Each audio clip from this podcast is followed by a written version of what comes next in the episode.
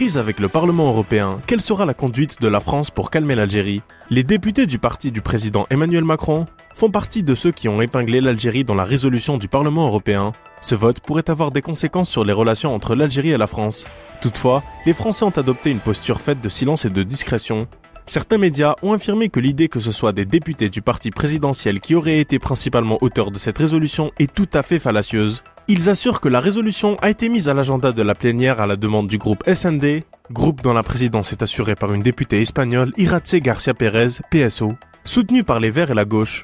Lors du débat sur la résolution, aucun député français n'a pris la parole dans l'hémicycle, et le texte a ensuite été adopté à quasi-unanimité de la plénière, avec les voix des eurodéputés italiens notamment et sans amendement. C'est là une manière de dédouaner les eurodéputés macronistes de leur responsabilité dans cette résolution. Pour l'instant, les autorités françaises n'ont pas commenté cette résolution. Il n'est pas à exclure qu'elles se désengagent pour ne pas contrarier Alger.